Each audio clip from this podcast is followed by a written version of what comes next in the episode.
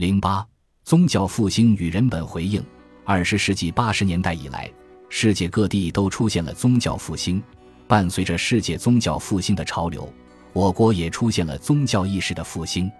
北京零点调查公司于二零零七年进行的关于中国人精神生活状况的全国性大型抽样调查显示，百分之八十五的人有宗教或超自然力量的崇拜。一方面，新型宗教大量涌出，各种膜拜或信奉活动暗流涌动。当前现实生活中，一些文化活动同样具有宗教性，这对社会生活产生了深刻而广泛的影响。宗教意识的复兴成为当今中国不可忽视的现象。另一方面，我们看到当今世界物欲横流、个人主义、自私自利盛行，在疯狂竞争和过度追求物质享受的文化氛围中，人的精神贫乏、内心焦灼、生活浮躁、感情冷漠。个人的情绪、心理和社会生活都处于一种沸腾的不可测中，生命和灵魂找不到依托，动物性成为人性的主导，人类把自己本性的动物性颠覆和生存方式的动物性圈定，将人类自己推向了毁灭的危机之中。在世界范围内，有识之士纷纷展开对现代化、工业化、物质化、世俗化、娱乐化的批判。难道真的如当代宗教学者、哲学人类学家马克思·舍勒所说，使人成为非人的恰恰是人而不是神？宗教回潮和现代性危机似乎把人类推向两难境地：要么在宗教中被奴役，要么在物欲、迷失和无知中沉醉。难道人类必定要么用宗教来麻醉自己，要么在物欲中沉醉而不自知？难道人类只能在交出主权、交出自己、自我导化与自我毁灭中做出两难的生存选择？无神论思想历史悠久，随着资产阶级的启蒙运动和现代性的推进，先进的思想家如圣西门、孔德、费尔巴哈、马克思等，又一次对宗教进行无情的批判，并再次宣告宗教的死亡。但时至今日，许多学者呼吁。人是从动物进化而来的，本身包含着野蛮、自私的本性。人仅仅依靠自身，仅仅依靠人性的自觉，不足以约束自身的行为。人要借助神的威力来规范自身，这就是宗教道德功能存在的依据。回归宗教不只是道德的需求。马克思·舍勒说：“人是活生生的 X，X 寻求上帝，X 是一种迷茫，对宇宙、生命和自我的无知。”忘记了自我，或者说自我正处于生成状态。人是超越的意象和姿态，是祈祷的、寻求上帝的本质。当前人类面对的，真正是一种两难的处境。所有的宗教都反对物欲对人的支配，反对因追求物质利益而引发的人与自然、人与人的战争，也都把高尚的精神、完善的道德、人与自然以及人与人之间的和谐置于至高无上的地位。历史证明，当人处在宗教的控制之下时，追求物质欲望的满足将受到谴责，社会缺少活力，社会进步缓慢甚至停滞，人在自然面前渺小无助。由于生活资料匮乏，无数的人难以维持生命，因此往往陷入动物般的生存竞争之中。文艺复兴以来，人类逐渐摆脱了宗教的支配，获得解放和更多物质财富的满足。物质欲望不再受到指责，人向自然宣战，科学技术和物质生产日新月异，物质财富得到极大丰富。但整个社会物欲横流，道德沦丧，陷入人与人乃至人与自然的对立之中，人的本质严重异化，整个人类命运堪忧，以致人们又纷纷逃离现实，在各种各样的宗教中寻求神的安抚和庇护，以期实现心灵的平静，重建世界和谐。如何是好？出路何在？这是当前摆在整个人类面前的至关重要的问题。人类至今没有给出令人信服的答案。沿着现有的道路继续前行，显然是没有出路的。如黑格尔所说：“迄今为止，推动历史前进的力量是恶，即人的贪欲与权力欲。在他们的推动下，为了获取更多的财富，满足物质欲望，人们竭尽全力去奋斗。”去拼搏，去竞争。然而，人的欲望是没有穷尽的。随着生产手段的进步，它也在不断膨胀。这不但造成上文所说的由人类的生存困境导致的许多人重新把目光转向宗教的情况，更重要的是，无限膨胀的欲望以及受它推动无限膨胀的物质生产力，使地球变小，资源、环境不再能够满足人类的需要，整个人类文明面临着彻底灭亡的危险。一些人因上述道路受到质疑而主张回到中世纪。希望靠宗教的力量遏制人的欲望，在神的怀抱里享受人世间的温暖。这种设想固然给人一丝温馨，但历史早已证明，这种温馨只是一种可望不可及的虚幻的存在。人类曾经做过几千年的宗教梦，但何尝享受过宗教承诺的幸福？探索走出上述两难处境的道路，需要人类付出艰苦的努力。宗教回潮不仅使人类陷入两难处境，而且使自近代以来人们深信不疑的历史进步以及各种相关信念面临严重挑战。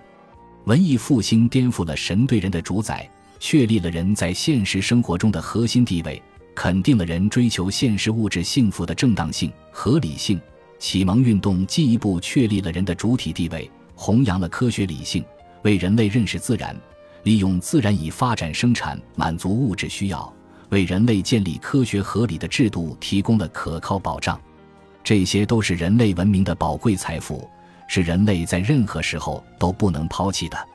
科学技术的巨大力量，物质财富的极大丰富，使越来越多的人享受到前所未有的自由。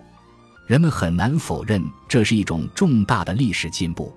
但是工业文明带来的种种问题。人类当前的艰难处境、精神困扰、生存危机，又无可否认地在现实生活中使人们产生了新的宗教需要，促使宗教回潮，并让人们对几百年来的价值取向、发展道路产生怀疑。显而易见，这是对由文艺复兴和启蒙运动奠定基础的现代化运动的严重挑战。问题还不仅如此，受到挑战的还有马克思主义。马克思主义是彻底的无神论。马克思早已结束了宗教批判，预言了宗教的消亡。马克思主义不仅是无神论，而且是用人的劳动实践活动解释一切的实践唯物主义。它提示了人类历史发展的客观规律，将人道主义与科学理性结合起来。从马克思恩格斯开始，批判宗教一直是马克思主义的重要内容。百年来的社会主义实践换来的却是滚滚的宗教回潮。我们怎样面对、如何对待马克思主义宗教理论与实践受到的严重挑战？正因为遇到了这种挑战，我们需要重新回到马克思，深入领会马克思宗教批判思想的精神实质，揭示无神论的深刻内涵。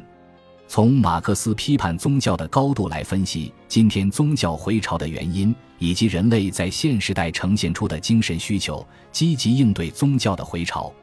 长期以来，在宗教问题上，我们受到列宁与前苏联的重大影响。苏联解体和解体后，宗教在俄罗斯的泛滥，使我们不能不对以往关于宗教的认识进行反思。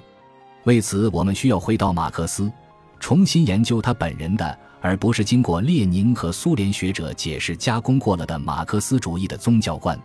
此外，以往我们对马克思宗教思想的学习与宣传主要限定在他对宗教的批判，这固然重要，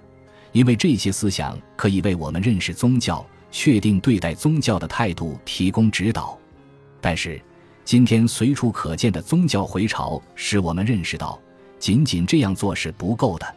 马克思经历了从基督教信徒到无神论者和马克思主义创始人的漫长的转变历程。对我们今天最有价值的，不是他关于宗教的概括性结论，而是他关于宗教问题的思想发展的历程，是他对宗教的认识与批判的过程，以及在这一历程中他的精神内涵的呈现。我们可以从中获得许多启示。这些启示将有助于我们深化对马克思宗教思想的理解，进而对今天面临的宗教回潮的原因、实质以及我们应有的态度做出深刻思考。要研究马克思的宗教批判思想，就不能不研究马克思早年的宗教信仰，因为宗教批判是出于宗教的内在必然。没有真正的宗教体验，很难抓住宗教的实质。对宗教情感的体验、宗教精神的领悟，以及对宗教的摆脱与超越，对特定历史时代的人来说，可能也是其精神成长的路径。青少年时期的马克思具有虔诚的宗教信仰，中学时期的作文展示了他的宗教境界和人文追求。本书论证了青年马克思是虔诚的基督教徒，没有对宗教的深信或深入，就没有摆脱和超越。扬弃宗教是宗教体中应有之义，从基督教中解放出来，恰是出自一种虔诚信仰的内在必然。但关于马克思有无一个有神论时期及相关问题，学术界有不同看法。有人认为他从来不是虔诚的基督徒，也有人认为他是具有启蒙主义精神的自然神论者。本书认为，马克思告别基督教，彻底批判宗教，经历了三个主要历史阶段：博士论文时期、黑格尔法哲学批判导言时期和关于费尔巴哈的提纲时期。马克思恩格斯赞同费尔巴哈关于宗教的本质不过是人的本质的异化的思想，并发展了关于人的本质的认识，揭示人的本质以及人的异化的途径，找到了宗教产生的社会根源，从而找到了真正克服、战胜宗教的现实途径，在宗教批判中找回人本主义因素，深刻体会宗教是那些还没有找到自己的人的自我意识。宗教的本质不过是人的本质的异化的人本主义精神，重新领会宗教批判以及无神论的核心，发展马克思的唯物史观，这样才能真正找到宗教批判的秘密，回应当前的宗教复兴思潮。马克思恩格斯最看重的其实是费尔巴哈对基督教的批判，指出神是人的本质的异化，力图通过批判否定基督教，使人的本质回归人自身。这是费尔巴哈对马克思影响最大的方面。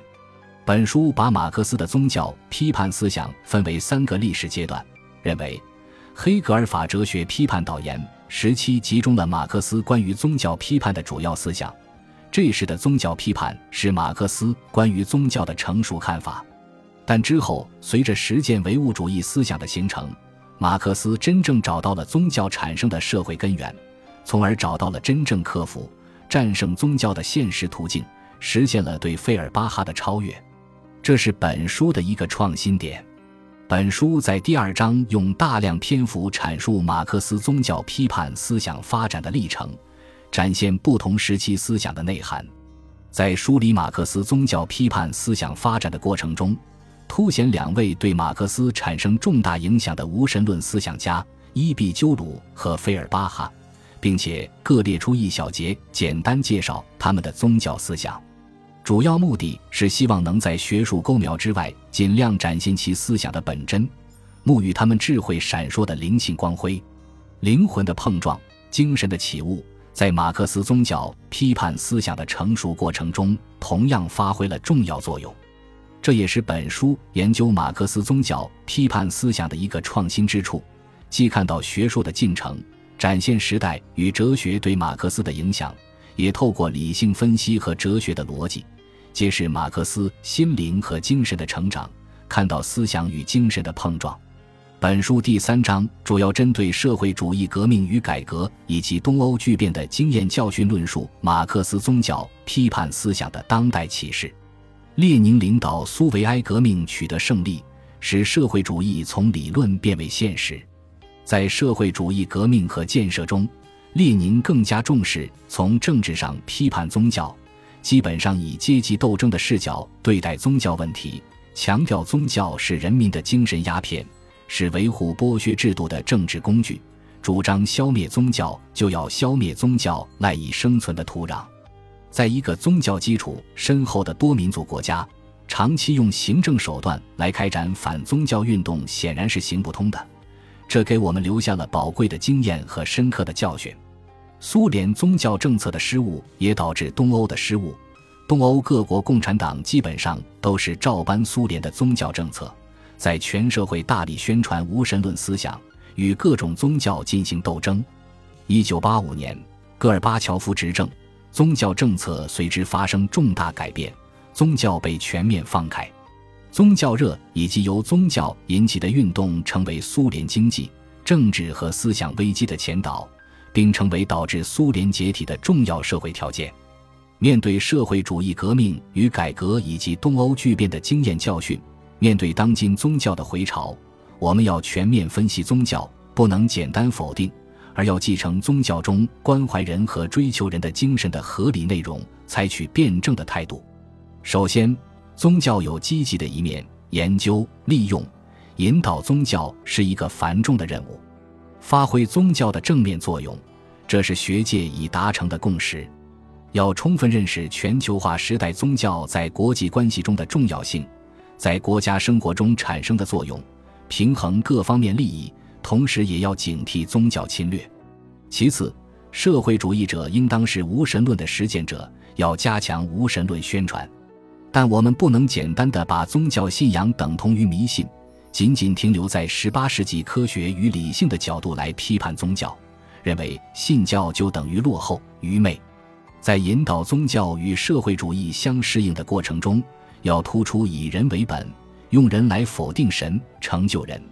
在社会主义初级阶段的劳动实践的前提下，分析劳动的异化与克服，正确认识和引导宗教。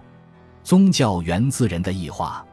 私有制前提下的生产劳动导致了生产关系及其他社会关系的异化，因而人性被物化、被压抑。消灭宗教就要进行社会改造，只有改变社会关系，才能消除异化，使人的本质回归，最终消灭宗教。在马克思看来，我们批判宗教的过程，就是要把被宗教剥夺的内容还给人。这个过程就是呼唤人性回归的过程，对宗教的批判，最后归结为人的发现。一切宗教最终导向无神论，导向宗教自身的灭亡，导向人的发现。在对宗教的批判中发现人的秘密，进而实现人生命的价值。我们并不需要指导，我们需要觉醒，我们需要实现每个人自己的无穷潜力。这也是本书的一个创新点。本书主要研究马克思本人的宗教批判思想，